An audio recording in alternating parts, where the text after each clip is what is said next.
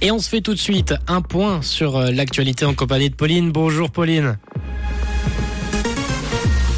Bonjour à tous. Les jeunes veulent une Suisse plus neutre que leurs aînés face à Kiev. Les CFF adoptent la 5G pour leur système de pilotage et les passagers et un ciel voilé cet après-midi. Guerre en Ukraine, les jeunes veulent une Suisse plus neutre que leurs aînés face à Kiev. C'est ce que montre un sondage. Les 18-35 ans ainsi que les femmes veulent plus de neutralité. Les aînés sont par ailleurs plus favorables que les jeunes à la livraison de chars léopard à l'Ukraine. Ces divergences s'expliquent par la différence de perception de la Russie entre les générations, mais également la manière de consommer l'information. En revanche, une majorité des sondés estiment que Vladimir Poutine doit être traduit devant un tribunal pour crime de guerre. Les CFF adoptent la 5G pour leur système de pilotage et les passagers. Ils vont actualiser leur système de radio ferroviaire en s'alignant sur le nouveau standard européen qui utilise la 5G. Un projet pilote sera d'ailleurs mené dans le canton de Berne. La procédure d'autorisation devrait d'ailleurs être lancée en 2023. Le projet doit également offrir une meilleure couverture en réseau mobile pour les passagers. Un accord de 1999 engage la Suisse à développer l'interopérabilité de son réseau ferroviaire avec celui des pays de l'Union européenne.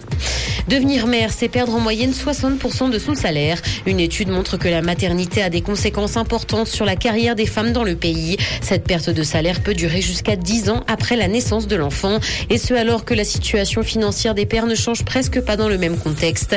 Les mères réduisent leur temps de travail à la naissance d'un enfant et peinent à retrouver ensuite un job à la hauteur de leurs compétences.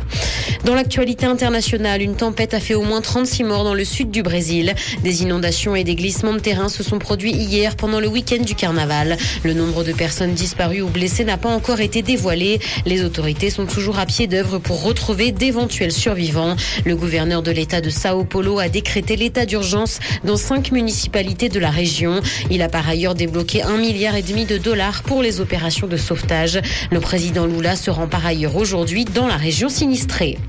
Le patron de Facebook lance un abonnement payant pour authentifier son compte. La formule sera d'abord déployée en Australie et en Nouvelle-Zélande dans la semaine. Elle ressemble d'ailleurs à celle mise en place par Elon Musk sur Twitter.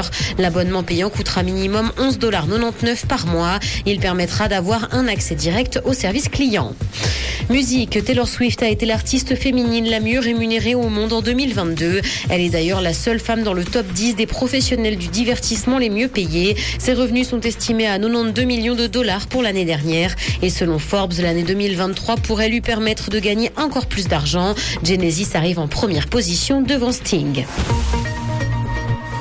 Le ciel va se voiler progressivement cet après-midi. Côté température, le mercure affichera 13 degrés à Nyon et Yverdon, ainsi que 14 à Lausanne et Morges. Bon après-midi à tous sur Rouge.